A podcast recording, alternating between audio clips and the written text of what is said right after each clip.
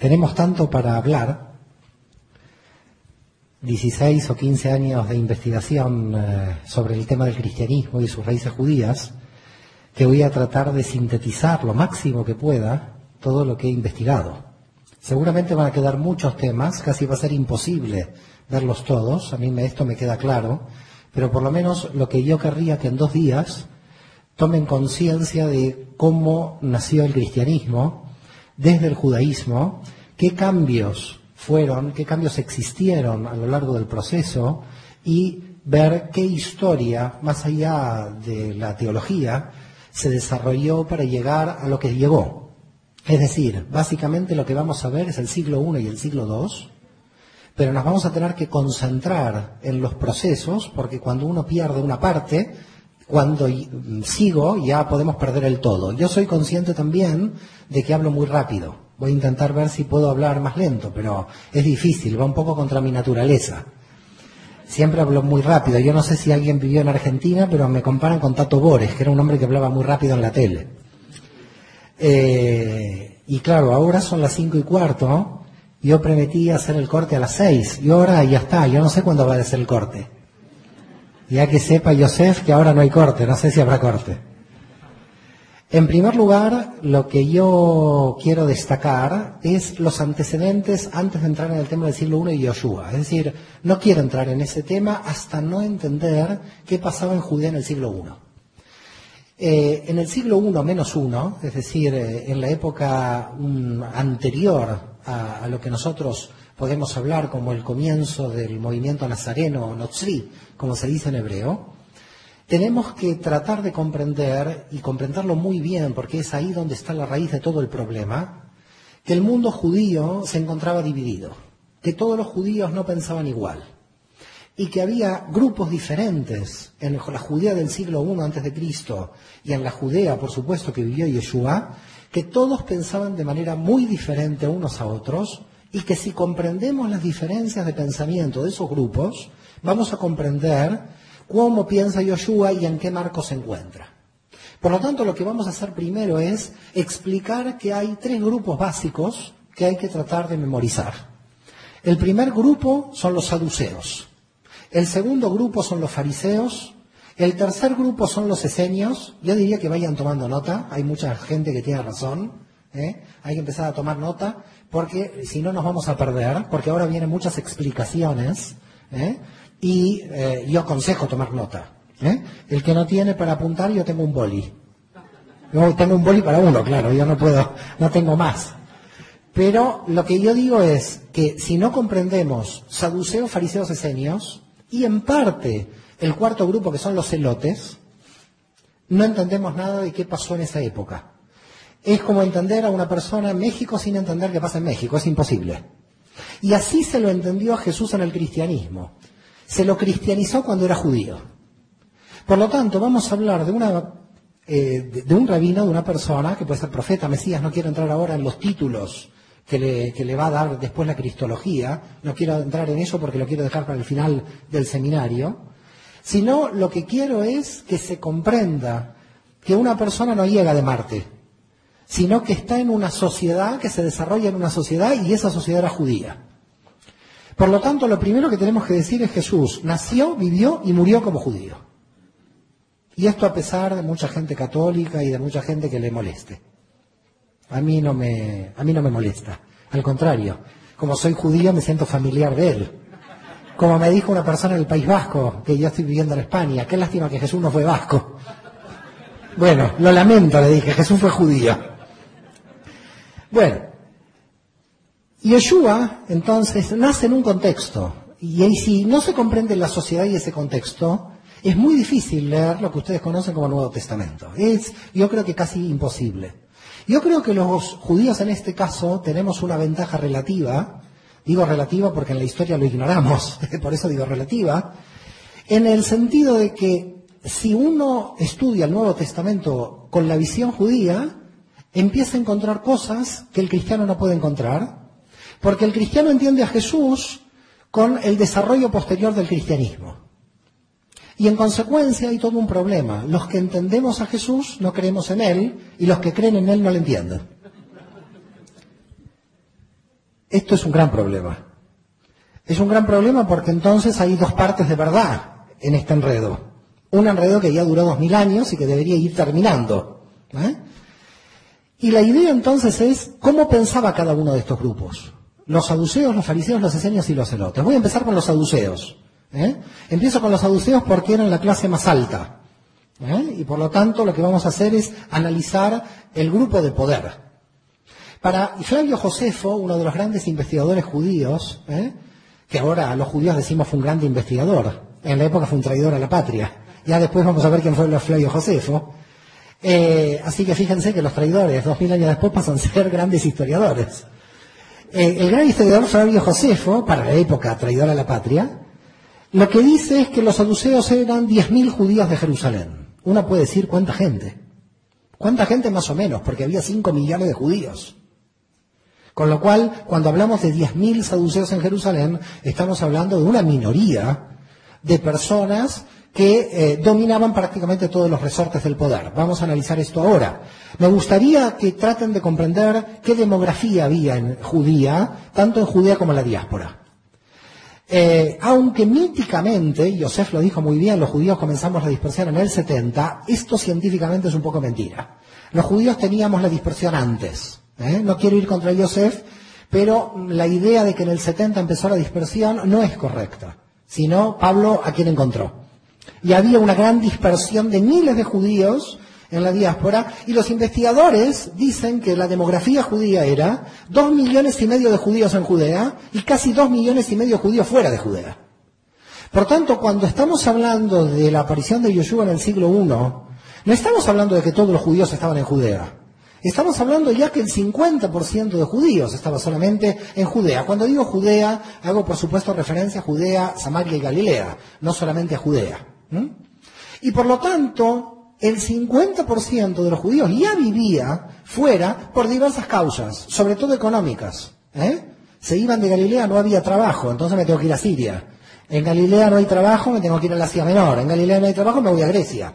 Y por lo tanto, la gente que no tenía trabajo en Judea Galilea se comenzó a ir. Pero este proceso ya había comenzado dos siglos antes. Para que se juntaran dos millones y medio de judíos, el proceso fue muy anterior. Tanto es así que Alejandría, en la época de Yeshua, tenía 500.000 judíos. Alejandría era una ciudad que tenía un millón de habitantes, de los cuales 500.000 eran judíos y 500.000 eran griegos. No había egipcios porque Alejandro para conquistar Egipto hizo una ciudad sin egipcios. Inteligente. Si usted quiere conquistar un sitio, ponga gente suya. Queda claro. Por lo tanto dijo, ¿quiénes son buenos? Bueno, los judíos que están por aquí, vamos, los traemos por aquí, y los griegos que son mis amigos, también los ponemos aquí, y se fundó Alejandría. Claro, los judíos de Alejandría son muy importantes para la historia del cristianismo, aunque los cristianos no lo sepan. Porque los judíos de Alejandría, además de que eran muy buenos comerciantes, lo que hicieron los judíos de Alejandría era que dos generaciones después nadie sabía hebreo. Y dijeron, ¿y ahora cómo vamos a seguir la lectura de la Biblia sin saber hebreo? Ahí hay uno solo que sabe hebreo, la Torá. ¿Y ahora qué hacemos? Tenemos que traducir la Biblia al griego. Con lo cual, por primera vez en la historia judía, en el año 250 antes de Cristo, con lo cual fíjense cuántos años antes de la época que yo quiero analizar, estamos analizando, 250 años antes de la era cristiana, los judíos de Alejandría crean lo que se llama la Septuaginta, la Biblia hebrea traducida al griego. Claro, la Biblia griega traducida al griego fue muy bueno para los judíos, eh, los judíos de habla griega de Alejandría. Pero se cometieron una serie de errores de traducción al pasar la Biblia del hebreo al griego, que esto hizo que después, cuando el cristianismo cogiera la Biblia en griego y no en hebreo, se armara un problema con el judaísmo inicial, que ya verán tela marinera, como se dice en España, en el embrollo en que nos metieron. Les voy a, por ejemplo, comentar solo un problema de traducción que generó lo que generó, para que tengan una idea. Pero voy a coger un solo problema de traducción porque si no es imposible hacer todos los problemas de traducción hoy en este seminario. Pero para que vean qué problema, aunque sea con uno, sucedió cuando la Biblia pasó al griego. Dice el, el hijo, eh, la madre del Mesías, dice la profecía de Isaías, será una mujer alma. Alma en hebreo quiere decir pura. ¿Cómo lo tradujeron al griego? Virgen. Pura no es virgen. Por lo tanto, virgen en hebreo, que es Betulá, no está en el texto de Isaías. Cuando los cristianos están leyendo que la madre del Mesías es virgen, lo leen por una mala traducción del texto hebreo. En el texto hebreo dice muchacha pura. Eso es alma, no dice virgen. Se tradujo mal. Todo el contexto de la virginidad que van a ustedes a estudiar después, saben que surge de una mala traducción de la Biblia hebrea al griego. Solamente esto es una muestra de los problemas que causó pasar posteriormente la Biblia del hebreo al griego. No voy a hacer el análisis, reitero, de todo porque es muy grande, pero que tengan una idea de que cuando están leyendo en castellano lo están leyendo de una traducción del latín, del griego y del hebreo. Y por lo tanto, en tanta cantidad de traducciones, ya nadie sabe cuál es el sentido original. Por lo tanto, si alguien quiere saber cómo pensaba Jesús y todos sus apóstoles que eran judíos, a volver al hebreo. No así Pablo, que sí era un judío que sabía griego, ya veremos Pablo. Pero no quiero tocar ahora a Pablo. Por tanto, ¿qué tenemos? ¿Cuál era la situación? La situación son 10.000 saduceos en el templo de Jerusalén, que eran de las familias más ricas de Jerusalén, más ricas de Judea, que dominaban a la nación, porque eran aliadas del imperio romano. Básicamente eran como traidores a la patria, que se habían unido a lo que después va a ser la injerencia romana en Judea. Por tanto, los saduceos queda claro que son la élite económica, política y religiosa que dominan el parlamento judío, el Sanedrín. Olvidemos de que el parlamento era democrático, no había ninguna democracia. El parlamento era la imposición de las familias más ricas para estar en el Sanedrín. Y lo digo porque si no mucha gente dice los representantes del pueblo judío del Sanedrín. No, mentira. No representaban a nadie. Se representaban a sus propios intereses. Esto hay que dejarlo bien en claro para entender la naturaleza del Sanedrín. Por tanto, en el Sanedrín había una minoría de fariseos, que ya vamos a entender quiénes son, que representaría a la mayoría de los fariseos, y había una mayoría de saduceos que representaba a la minoría de los saduceos. Es decir, el Sanedrín básicamente no representaba a la generalidad del pueblo judío. ¿Vamos bien por ahora? Yo creo que a Yoshua llegamos a las 8 de la noche, pero por ahora, si estamos bien, si estamos bien, estamos tranquilos, ¿no? No es importante llegar, hay que llegar bien. Por tanto, la cuestión es, ¿cómo aparecen los saduceos? ¿De dónde aparecen? ¿Cómo, ¿Cómo aparecieron? Porque si uno va a la Biblia, no hay, en la Biblia, Antiguo Testamento hablo, digo Antiguo Testamento para ustedes que lo conocen como Antiguo Testamento, para mí no es antiguo. Eh, cuando uno va a lo que es Antiguo Testamento, se da cuenta de dónde están los fariseos, los saduceos y los asenios. No están en ningún lado. Entonces la pregunta es si en la historia bíblica judía no están estos grupos, ¿cómo aparecieron estos grupos dentro de la historia judía? Hay que remontarse al año 175 a.C. para entender cómo aparecieron estos grupos. En el 175 a.C. comenzó la rebelión de los macabeos. ¿Conocen la rebelión de los macabeos? Algunos la conocen, otros no sé, pero vamos a tratar de explicar rápidamente qué pasó. La cuestión es que cuando Alejandro Magno conquistó Judea pasando por Egipto, eso quedó bajo el dominio del imperio helenístico de Alejandro Magno, que cuando murió pasó a ser parte del gobierno greco-egipcio. Es decir, los egipcios o greco-egipcios, generales descendientes, ¿eh? los generales descendientes de Alejandro Magno, dominaban Judea. En una serie de guerras entre los propios generales, esto es típico, ¿eh? en América Latina conocemos esto, pero estamos hablando de 2100 años atrás, los generales de Alejandro Magno se fueron peleando hasta que el gobierno greco-sirio conquistó Judea. En definitiva, Judea pasó de manos de los greco-egipcios a los greco-sirios. Y cuando los greco-sirios entraron en Judea, quisieron imponer el paganismo griego. Y dijeron, ahora vamos a poner dioses en todos lados y todo el pueblo judío tiene que adorar a los dioses. Esto es lo peor que pudieran hacer. Porque cuando en la ciudad de Modín pusieron a un dios griego, se levantó la familia de los asmoneos y comenzó la guerra macabea. Se levantó el pueblo judío en una guerra de 33 años, hasta el año 142 antes de Cristo. Con lo cual, del 175 al 142 antes de Cristo, hubo una guerra del pueblo judío para liberarse del poder extranjero. Hasta que en el año 142 antes de Cristo, Judea se, se declaró libre e independiente del poder griego y volvió a obtener la independencia que había perdido cuando Nabucodonosor había conquistado Jerusalén en el 586 a.C. ¿Me siguen o estamos ya perdidos? Algunos perdidos, otros me siguen. Bueno. Si al final del seminario quedó uno que me siguió, ya vale. Ya vale todo el seminario. Por tanto, ¿qué tenemos? Los macabeos entran en Jerusalén. El ejército judío contra los griegos entra en Jerusalén. Milagro. ¿Qué pasó? ¿Lo recuerdan? Hanukkah, las ocho velitas. ¿eh? ¿Eh? ¿Qué, pasó entonces? Se liberó el templo de Jerusalén. Pero esto que vemos Hanukkah, que todo el mundo festeja y estamos todos contentos, creó un problema político brutal. Cuando los macabeos con el ejército judío entraron en Jerusalén, los sacerdotes del templo le dijeron, ahora tenemos que buscar al rey de Israel, que tiene que ser descendiente de David. Y los macabeos no eran descendientes de David. Y los macabeos dijeron, nosotros luchamos 33 años por el pueblo de Israel. Y ahora no podemos ser los reyes de Israel porque unos sacerdotes del templo quieren buscar al descendiente de David. ¿Qué pasa cuando el Tribunal Constitucional en un país está en contra del gobierno? Lo cambian. El gobierno lo borra.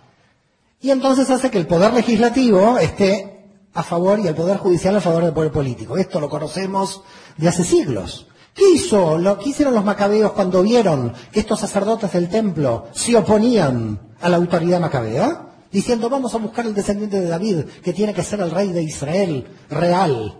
Los macabeos dijeron, ¿qué me importa si no soy descendiente de David? Yo quiero ser rey de Israel.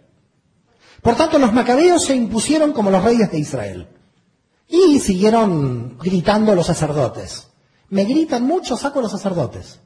Los volaron a todos los sacerdotes del templo. Adiós a los sacerdotes.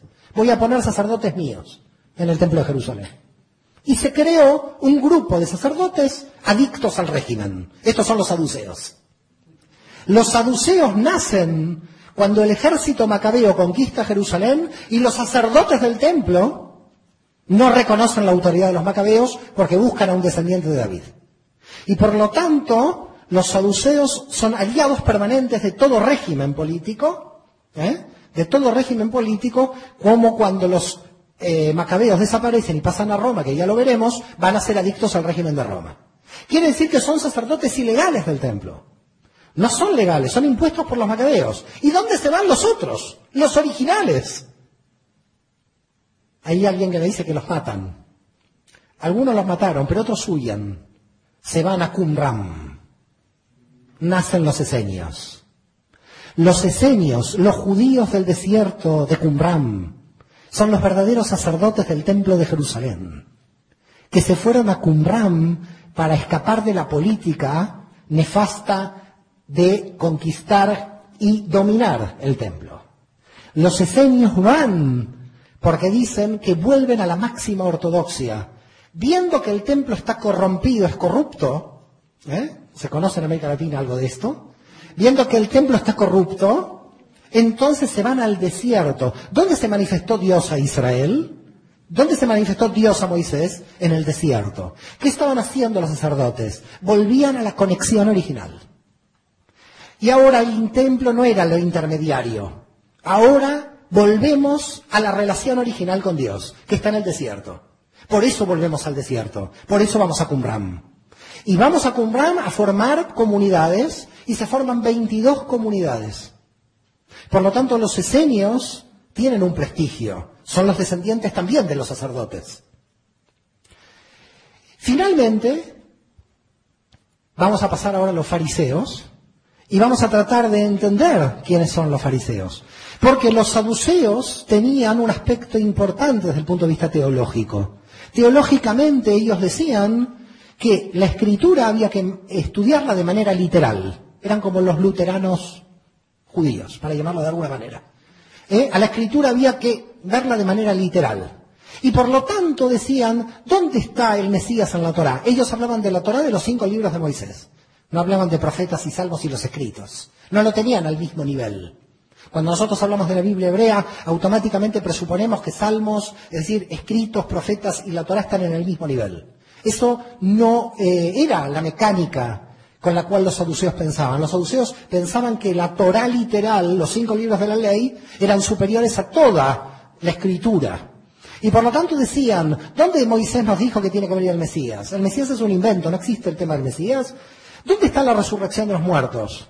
Y dicen los saduceos, ¿qué dice el texto del Génesis? El texto del Génesis dice, del polvo eres y... Y entonces no hay resurrección, no hay nada. Esta es la única vida que hay. Esto decían los saduceos. Mucha gente me hace así. Parece que hay gente saducea. Hay gente saducea infiltrada aquí. Porque muchos hacen así, ¿eh? Me preocupa esto. Me preocupa, pero hay saduceos mezclados entre el público. La cuestión es que los saduceos decían, del polvo eres, al polvo volverás. El saduceo te preguntaba, ¿tú te acuerdas algo antes de nacer? No, bueno, no te vas a acordar nada después de morir. Por lo tanto, es lo mismo. Y por tanto, esta vida, que es la única, tenés que aprovecharla de la mejor manera posible. Por eso en la élite económica de Jerusalén, queda claro. Con este tipo de teología, aprovechar al máximo la vida que hay hoy, porque mañana nadie sabe lo que pasa. ¿eh? Como dicen en España, vivir que son dos días. Así que parece que España también son saduceos, no lo sé. Habría que averiguar. Además de sefardíes perseguidos, saduceos. Bueno. Cuestión que los saduceos dominaban todos los resortes del poder, pero a ese poder el pueblo se comenzó a levantar. Ahora, el pueblo no se levanta solo. El pueblo tiene que tener dirigentes para que se levanten. Y los dirigentes son los maestros que conocen la Biblia. Aparece en el siglo II antes de Cristo la figura del rabí, los rabinos. Los rabinos no son como hoy gente que dirige la liturgia en una sinagoga. Cuando nació la figura del rabino, fue una figura casi revolucionaria contra el templo de Jerusalén. Porque el rabino predicaba al pueblo la interpretación de la Torá.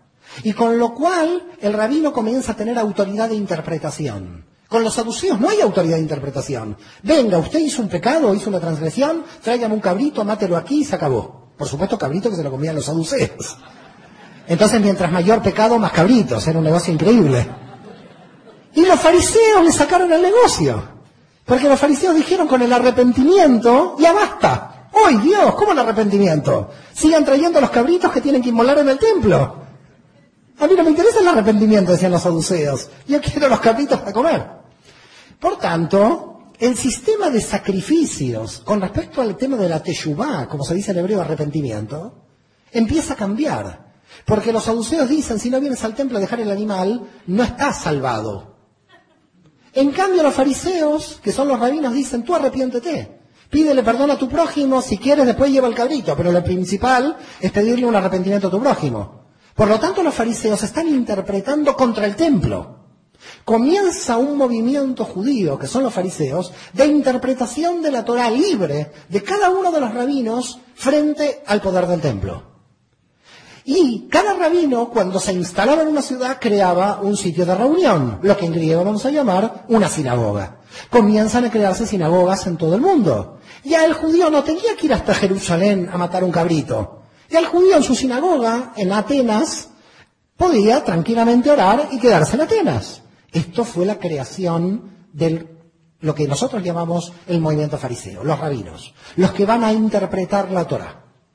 Este movimiento de interpretación de la Torah llega a varias conclusiones. Primera, va a venir un Mesías que nos va a salvar de estos corruptos. Segunda, va a destruir a todos los enemigos de Israel, este Mesías que va a imponer a toda la humanidad una paz universal, cumpliendo, por supuesto, las profecías de Isaías, las profecías de Ezequiel. Y además, el diezmo ahora no va al templo, va a la comunidad. En esto es muy interesante, porque después la Iglesia Católica también tiene el diezmo, los protestantes diezmo, y en el diezmo nadie se peleó. Yo digo, nadie rebajó el 8%. No hay problemas teológicos en el 8%, en el diezmo estamos todos de acuerdo. ¿Qué quiere que le diga? El día que venga un movimiento y me dé el 5% y cambie la ley, ahí... bueno, todos el diezmo, católicos, protestantes, judíos, todos el diezmo. La cuestión es a dónde va el diezmo. Los del templo de Jerusalén los quieren por ahí, los saduceos. ¿Eh? El templo, los saduceos. Después a la comunidad. ¿A dónde va? ¿La comunidad o el templo? ¿Hacia dónde va esto?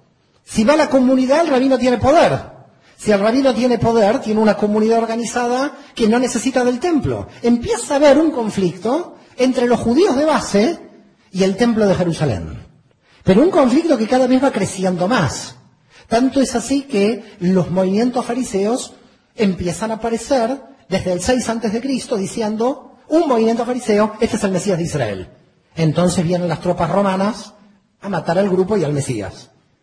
Desde el 6 antes de Cristo al 66, en 72 años hubo 24 pretendientes a Mesías en Israel, entre ellos Yeshua. Esto mucha gente no lo sabe. La gente dice, apareció Yeshua y fue el único que fue proclamado. No. Cada tres años apareció un grupo judío que decía, este es el Mesías de Israel. Y los saduceos que hacían, a por él. Claro, los saduceos aparecieron después con Roma como que fueron solos contra Yeshua. Esto es una mentira. Iban contra toda posibilidad de proclamación mesiánica dentro del movimiento fariseo. Si un rabino es proclamado Mesías, esto no era un problema religioso, esto era un problema político. Y por lo tanto, como problema político, el Mesías se declaraba rey de Israel y podía levantar al pueblo judío contra Roma y contra los saduceos. Por tanto, lo que tenemos es un conflicto muy grande de todo el pueblo judío que sigue al movimiento fariseo. Y después finalmente los esenios. Los esenios piensan igual que los fariseos, piensan en la resurrección, piensan en la libre interpretación. Sin embargo, los esenios tienen dos cuestiones diferentes de los fariseos y por supuesto de los saduceos. No creen en el diezmo, creen en el 100% de los bienes. Esto ya cambia. Ah, ¿quiere ser del grupo? 100% de los bienes. Yo lo digo en España muchas veces al dueño del Banco Santander, al señor Botín, pero no me hace caso. Digo el 100% de los bienes. ¿Qué pidió Yoshua al joven rico eh, para ser perfecto? ¿Alguien lo recuerda? Eso es esenio. ¿Quedó claro? Ahí podemos encontrar en el mensaje de Jesús un punto que lo vincula a los movimientos de Qumran, al movimiento esenio de las cuevas de Qumran. Pero también en Qumran, entre los esenios, había una idea apocalíptica. Llega el fin del mundo. Hay muchos grupos así. Mañana llega el fin del mundo. Hoy a mí me dan un miedo. Yo a veces estoy en Galilea con amigos míos ortodoxos, me dicen, mañana llega el fin del mundo. Mira, yo mañana tengo que seguir con mi grupo Galilea, así que mejor que no llegue el fin del mundo. Los esenios eran apocalípticos. Estaban, entendían que el reino se instauraba ya. Y por lo tanto, si eran apocalípticos, lo que estaban haciendo era luchar automáticamente para que ese reino se instaure. Ya veremos qué quiere decir instauración del reino. Esto es todo un problema conceptual. Lo veremos mañana. Lo digo para que vengan mañana. por tanto, lo que tenemos entonces es un gran problema. Saduceos, fariseos, esenios. Y a esto le agregamos el cuarto grupo, los celotes. ¿Quiénes son los celotes? Los celotes en verdad son fariseos, pero ultranacionalistas judíos que quieren ir a la guerra directa contra Roma y quieren ir a la guerra directa contra los saduceos y en parte hicieron una especie de terrorismo urbano que cuando veían un saduceo solo le clavaban un, cuchillo, ¿eh? que era la sica, de donde aparece la palabra sicarios. ¿eh? La palabra sicario viene de la sica de la época de Judea del siglo I, donde había dos judíos que se hacían los inocentes por ahí, pasamos un romano, trácate. Esto era la guerra santa prácticamente de un grupo de judíos que se llamaban celotes, los celosos de la ley. ¿Recuerdan a Pinjas en la Torá? ¿Eh? Que vio a la pareja y tiró la lanza. ¿Eh? Imagínense si tenemos Pinjas hoy, no quedaría nadie vivo. Con lo cual, ¿qué tenemos? Lo que tenemos es un problema muy grande de muchos grupos en Israel. Pero ahora viene algo muy importante. ¿Por qué? Tenemos que estar muy atentos a esta parte eh, del análisis de lo que estoy contando. Porque los fariseos no eran un grupo compacto, todos pensaban igual. Cada rabino tenía su escuela. ¿Quedó claro? Cada rabino en el movimiento fariseo tenía su escuela. Por lo tanto, las dos grandes escuelas fariseas del siglo I antes de Cristo, antes que aparezca Yeshua, son Hillel y Shammai. Y Lel y Shammai son los que marcan las tendencias de las dos grandes escuelas del mundo fariseo. Con lo cual tenemos saduceos contra fariseos, esenios que se van a las montañas y a las cuevas de Qumran, celotes que matan romatos y matan saduceos, pero los fariseos no un grupo en bloque, no un grupo homogéneo, sino un movimiento muy grande de gente que pensaba diferente porque cada rabino interpretaba la Torah a su manera. Esto hay que tenerlo en cuenta mucho porque si no, cuando un cristiano lee el Nuevo Testamento no entiende nada cuando ve Jesús enfrentándose todos los días con un fariseo diferente. Cuando uno en el Nuevo Testamento ve el rabije y Yeshua enfrentándose a los fariseos, él también era fariseo. Lo que pasa es que se enfrentaba a otros fariseos que pensaban diferente porque eran otros rabinos que hacían otra interpretación de la Torah. Y por lo tanto, no es que los fariseos están contra él, están buscando la mejor interpretación de la Torah en cada debate. Por lo tanto, todo el Nuevo Testamento es un libro profundamente judío de un gran debate intelectual de la alajá de la Torah, de la jurisprudencia de la Torah. ¿Cómo es posible que de un libro de debate hayan nacido dogmas? Es una cosa increíble. Porque es un libro de debate.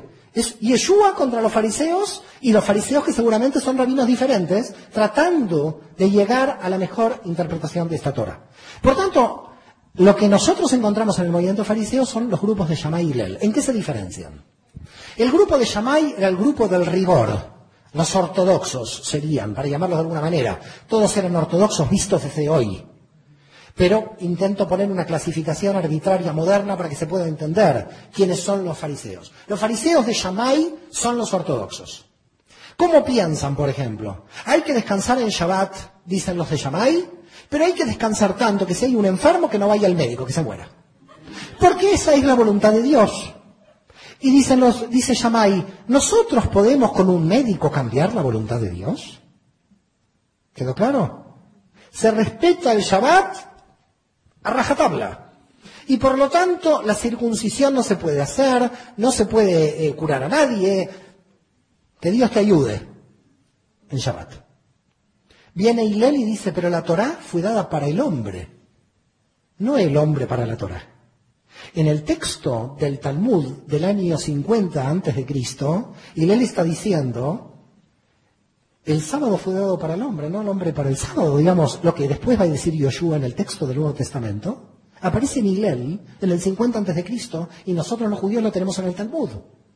Por lo tanto, cuando Yeshua está diciendo eso y el cristiano lo lee, no está contra el judaísmo. Está en la escuela de Hillel. Porque Hillel decía, si alguien se enfermó, hay que ir a curarlo. Hay que llamar al médico. Las discusiones entre Hillel y Shammai es, ¿qué hacemos? ¿Se cura alguien en Shabbat o no? ¿Qué discusiones son esas? Uno lee el Nuevo Testamento y ¿dónde están estas discusiones? Yeshua curándole un enfermo y otros fariseos diciéndole no se puede curar.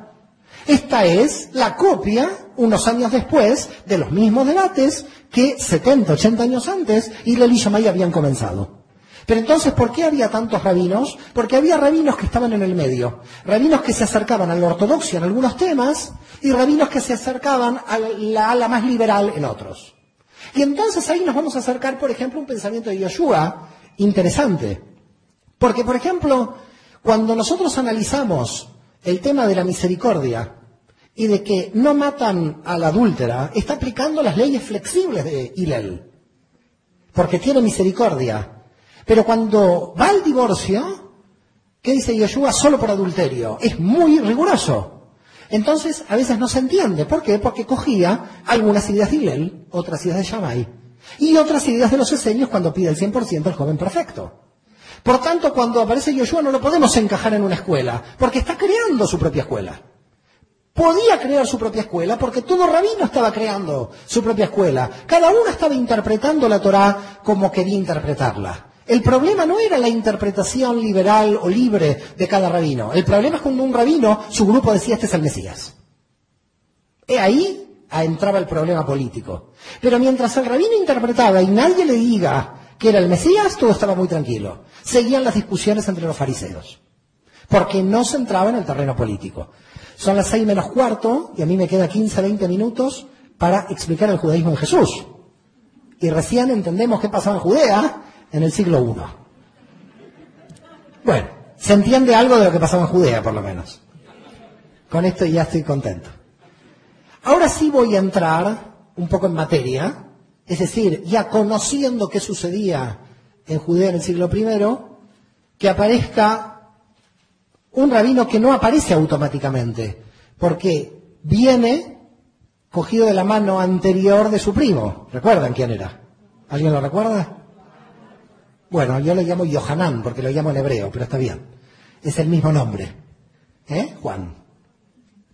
Las características de Juan son esenias todas las características del movimiento. Primero, el ámbito geográfico. Juan está en el desierto. Es más, cuando uno va al sitio donde eh, dice la tradición que se hacían los bautismos de los esenios, ¿eh? que de alguna manera es básicamente la base eh, fundamental de, Juan, de Yohanan, que son los bautismos, el sitio de bautismo en Israel del Jordán está muy cerca del Mar Muerto, casi al lado de la escuela de Qumran. Decir que Juan no conocía Qumran es prácticamente decir una mentira. Juan no solamente tenía que conocer Qumran, sino que además la comida que comía Juan, como dice el texto, la aparece entre los restos en Qumran. No se puede encontrar más relaciones entre Juan y Qumran. Con lo cual queda claro que los judíos esenios de Qumran son los que le van a dar la base ideológica a Juan a crear ese movimiento bautista ¿eh? inicial en el cual cuando Juan, ya sabemos, desaparece por la muerte, va a coger ese movimiento Jesús. Pero Jesús no se queda en el desierto, se va a Galilea. Esto es muy importante ver este cambio geográfico. Hay gente que no lo ve. Dice Juan Jesús y creen que están predicando en el mismo sitio. Hay un cambio geográfico fundamental. Jesús se va a Galilea por alguna razón, ya veremos cuáles pueden ser las razones posibles, que cambian el concepto esenio, porque los esenios eran grupos judíos que hacían análisis interiores de la Torah, se lo quedaban para ellos. Y el rabino predica hacia afuera, hacia el pueblo. Por lo tanto, la idea de Jesús no era la de Juan que de alguna manera está en un ambiente del desierto más restringida, sino mucho más abierta, y por eso cambia de jurisdicción. Y también la segunda posibilidad de razonamiento del cambio de jurisdicción es que probablemente quería estar lejos de Jerusalén donde estaban los problemas políticos. Y por lo tanto en Galilea se sentía más libre, alejada de la jurisdicción de Judea. Por tanto, también hay que ver que en la autoridad romana, la región de Galilea, la Decápolis, muchas veces estaba fuera de la jurisdicción de Jerusalén también. Por tanto, a veces el procurador de Judea no tenía injerencia sobre Galilea. Y ahí también podría haber otra razón. Lo cierto es que por todas estas razones que estamos analizando, Yeshua aparece en Galilea en toda la región que ya vimos, Cafarnaum, la aldea de Naúm y Magdala, predicando. ¿Qué tiene, de alguna manera, de importante, más allá de lo que después fue el desarrollo de la creación del cristianismo, entender a Yoshua en su contexto y en sus propias enseñanzas? Es decir, la pregunta sería, ¿qué yo he visto después de tres o cuatro años de investigación de la figura de Yoshua y su pensamiento como claves para entender su pensamiento en forma general dentro de lo que es el Nuevo Testamento, pese a las diferencias entre los evangelistas. La primera cuestión fundamental es que él entendía que la importancia central de la Torah era la ética de la Torah, no la casuística o como podríamos llamar en términos de la Iglesia el derecho canónico. Es decir, la mentalidad de Yeshua en la aplicación de la Torah era directamente la aplicación de la ética sin perder tiempo. Esto es lo que de alguna manera más impresiona a una persona eh, que proviene del judaísmo, donde en muchos casos muchos rabinos quedan enmarañados en alajot y en jurisprudencias que a veces complican más que simplifican. Es decir, que es un rabino que simplifica, no la complica. Eso número uno. La segunda cuestión, que también me resulta impresionante, es la memoria. Porque a cada caso sabía cómo resolverlo, cómo aplicarlo. Es también impresionante la memoria y la capacidad que tiene para resolver un caso específico. Cuando vemos en cada caso actuar, parecería que sabe anticipadamente cuál tendría que ser la resolución del caso. Pero hay que comprender también un tercer factor que es muy importante a la hora del análisis de cómo eh, era la metodología del pensamiento de Yeshua. Primero que era profundamente judío porque todos los judíos contestamos con otra pregunta. Y esto Jesús lo hace en todo momento. Es algo interesante que en la, en la, mentalidad judía no se responde con una respuesta, porque la respuesta cierra el debate. Por tanto, para abrir el debate hay que volver a preguntar. Y siempre está vuelve a preguntar. Y uno dice, qué judío, qué impresionante. Hay un chiste en el mundo judío que a un judío le preguntan, ¿por qué los judíos preguntan tanto? ¿Y por qué no? Dice él. Por tanto, lo que vemos es un concepto casi de pilpul, es decir, de intercambio intelectual de debate intelectual para el mejor conocimiento de la Torah. Y hay muchos casos increíbles en la aplicación práctica de la Torah en cuanto a cómo ir al núcleo central. Es decir, a mí me impresiona siempre cómo va el núcleo central con el buen samaritano, en el sentido que él es el que hace misericordia. Y llega un punto tal que aplica la ética de la Torá de manera universal, siendo un rabino judío, siguiendo la línea profética. Siguiendo la línea profética, la aplica de manera universal. Después Pablo la va a llevar hasta sus últimas consecuencias. Esa idea universal, a la práctica. Pero él está aplicando una idea universal en el sentido de que el samaritano, que es de alguna manera el archienemigo de Israel, porque con los samaritanos no había buena relación. De hecho, los samaritanos a Jesús por judío le impiden entrar en una ciudad. No sé si han leído profundamente el texto del Nuevo Testamento, que Jesús con los apóstoles, todos ellos judíos, no los, los samaritanos no lo dejan entrar en una ciudad, porque son judíos. Quiere decir que Jesús sufre la discriminación antisemita por parte de los samaritanos. Pese a eso, pese a sufrir discriminación de los samaritanos, Jesús la parábola la hace del buen samaritano. Esto cambia toda la perspectiva. Del que me está a mí discriminando, porque no me dejó entrar a su ciudad, porque soy judío, yo a él lo pongo como modelo a seguir en un caso de misericordia. Esto es muy fuerte. Lo que pasa es que es muy fuerte la extrapolación a hoy. Porque la extrapolación a hoy, que yo la hice en la Universidad Católica de Valencia, es, si pasa un cardenal de la iglesia y no cura el herido, pasa un diácono, no cura el herido, y pasa un judío y si lo cura, ¿cuál es el misericordia? Ojo que eso se puede utilizar de mil maneras. Cojan cualquier nacionalidad y cualquier forma de discriminación, cámbianlo por el samaritano y tienen ahí un problema político. Y la tercera o cuarta cuestión que estamos viendo es que en verdad también encontramos en las enseñanzas de la Alajá, de Yoshua, puntos importantes relacionados no solamente con la justicia social de Isaías, sino también en el terreno político, de la denuncia política. Por ejemplo, cuando va y da vuelta a las mesas de los cambistas, lo que está haciendo es una denuncia política. El templo se está usando como un centro de corrupción.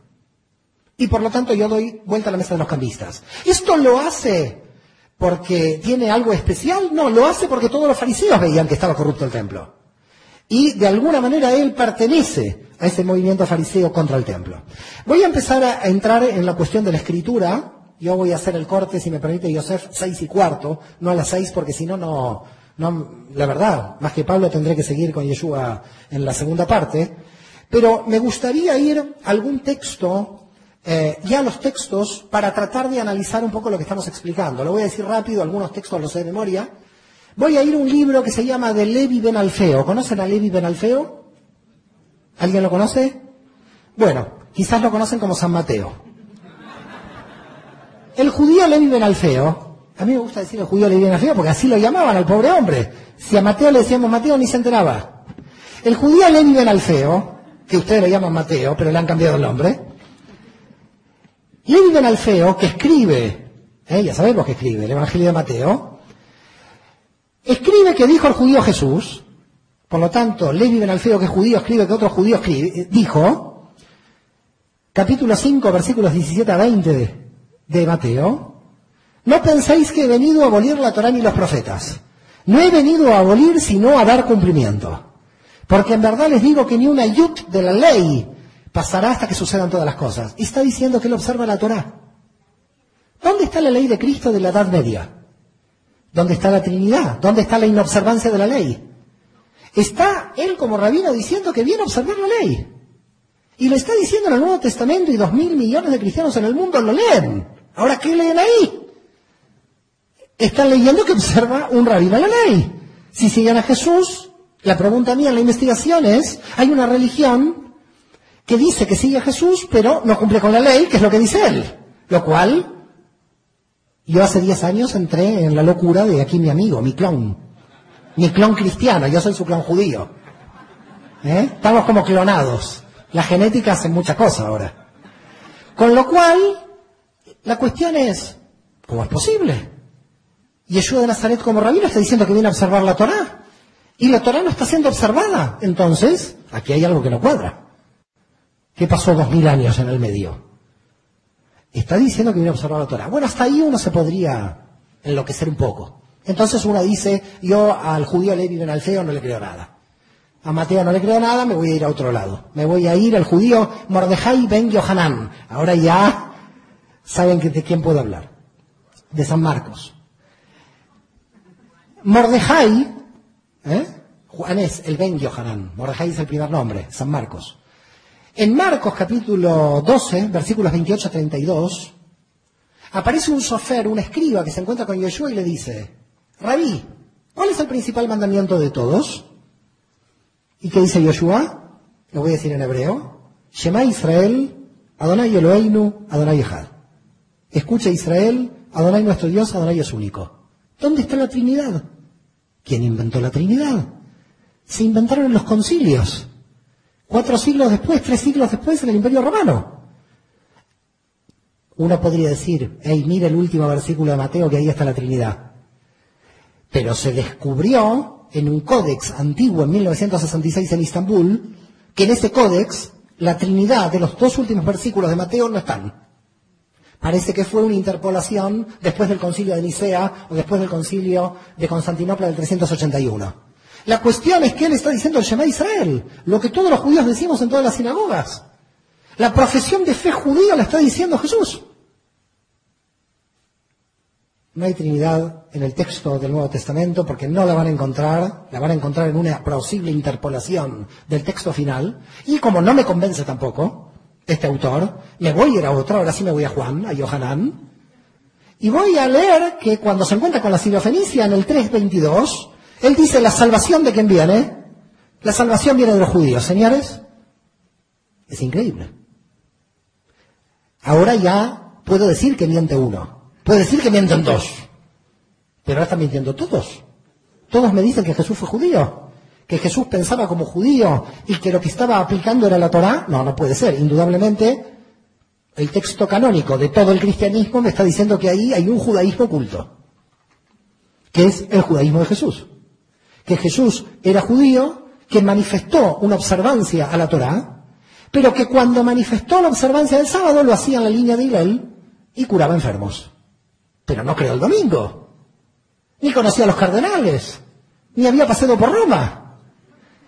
Jesús era un judío de Galilea que estaba aplicando la Torah de manera flexible y cogiendo la flexibilidad de Israel porque debatía con los de Shammai, le hicieron decir dos siglos después un montón de cosas que no tienen nada que ver con él.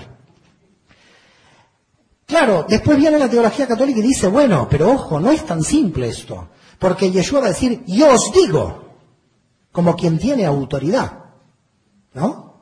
¿Y de dónde le viene la autoridad? Todo rabino decía, yo os digo. En Sanedrín 88b, que es un texto del Talmud, dice, todo rabino que exija más que la Torá es válido. El que exija menos que la Torá es inválido.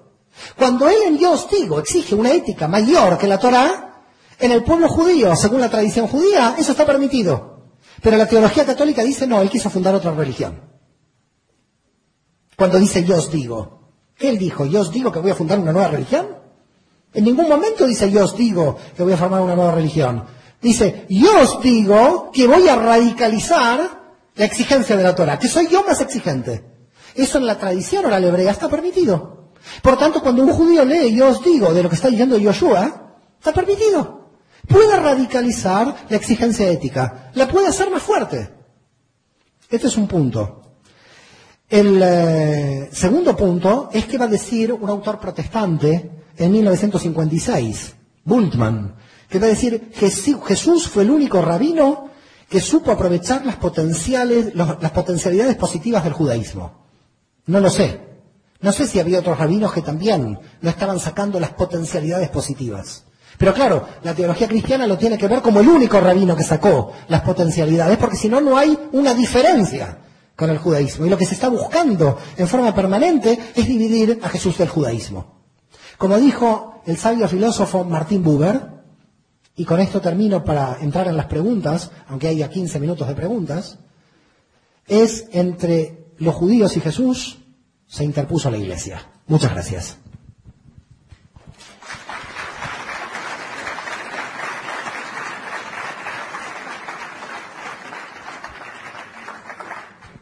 No sé si quieres empezar con las preguntas.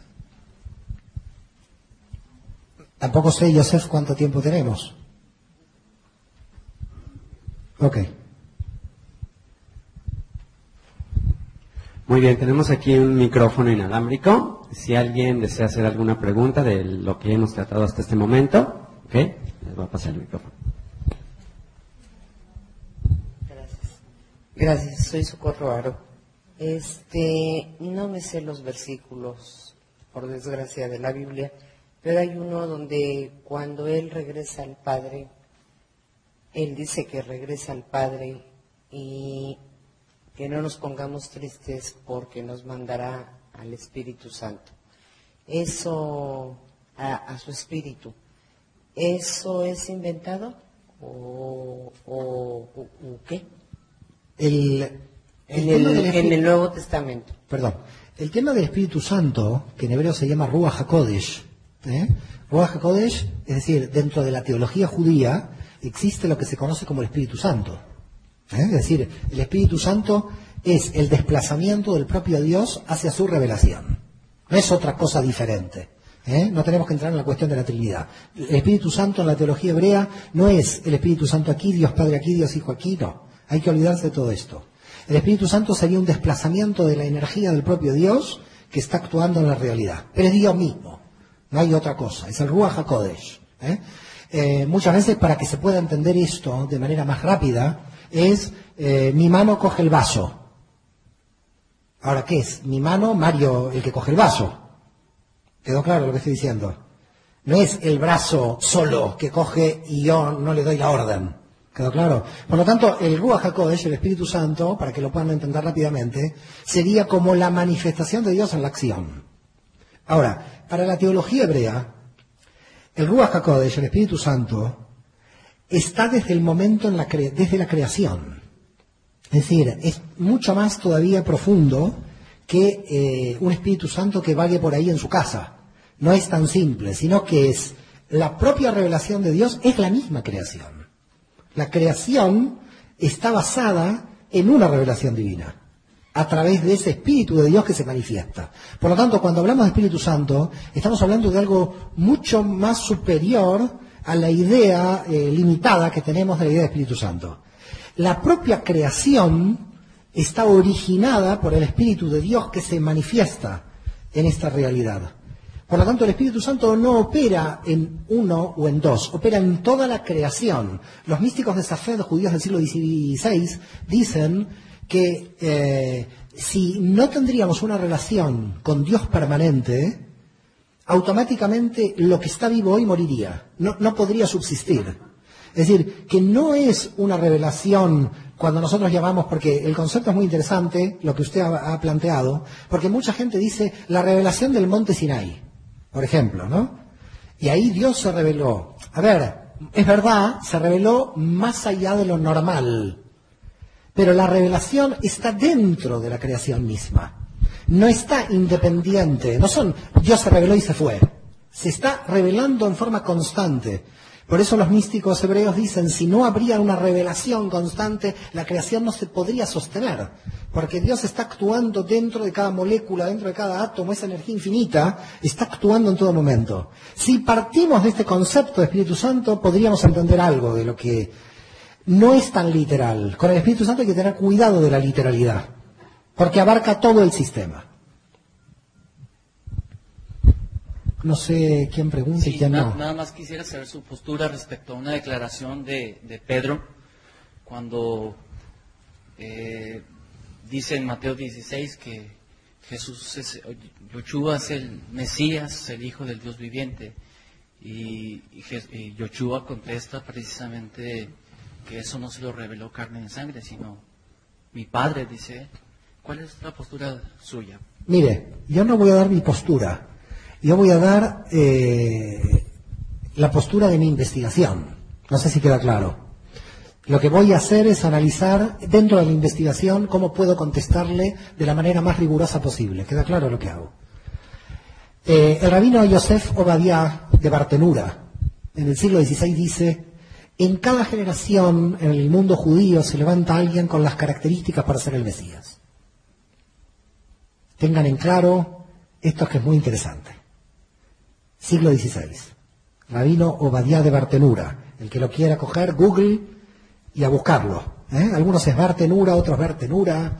¿eh? Y si le interesa se lo puedo enviar yo personalmente por correo electrónico. En cada generación, dice la teología hebrea, se levanta alguien con las características para ser el Mesías. ¿A qué nos lleva esto? nos lleva a que es posible que seguramente y para muchos de ustedes, Yeshua tenía las características para ser el Mesías. Ahora, ¿qué pasó que una parte del pueblo judío no lo reconoció? Dos mil años después llegamos siempre a la misma pregunta. Una parte del pueblo judío lo reconoció, que dio lugar al cristianismo. Recordemos que Pedro es Simón Mariona, un judío.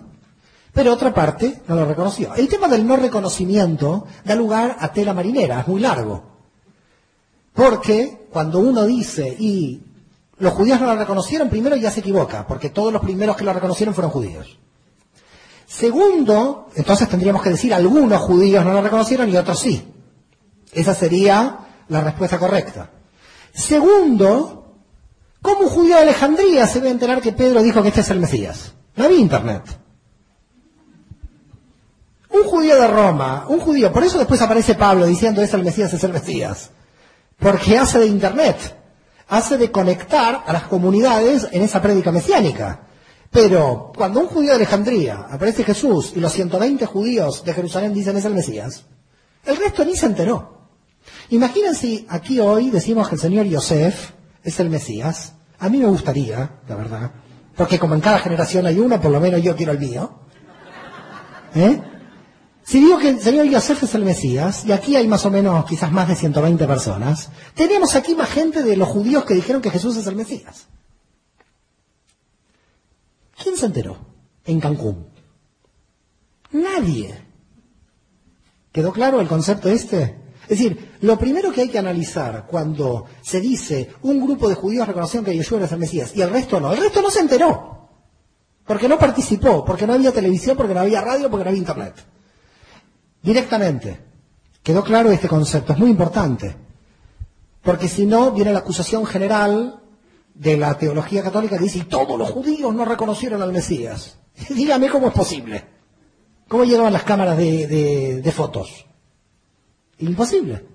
Por tanto, cuando nosotros vamos a la teología nos encontramos que para el pueblo judío en cada generación hay una posibilidad de que alguien tiene las características del Mesías. ¿Las pudo tener Jesús? Por supuesto que sí, pero la pregunta es, ¿por qué entonces un grupo de judíos dijo después, no lo es? Y dijo no lo es porque la visión del judaísmo con respecto a la era mesiánica no es el Mesías, qué características tiene, sino la era mesiánica. Voy a tratar de hacerles comprender que entre judíos y cristianos no hay debate, hay dos monólogos. Entre judíos y cristianos no hay diálogo, hay dos monólogos. Y les voy a explicar cómo es el monólogo. Porque he tenido de estos monólogos cientos. Dos monólogos, el mío y el de él, claro. Y no se llega al diálogo, pero voy a explicar por qué. Porque hablamos de cosas diferentes. La persona cristiana me viene y me dice, yo te voy a convencer de que Yeshua es el Mesías.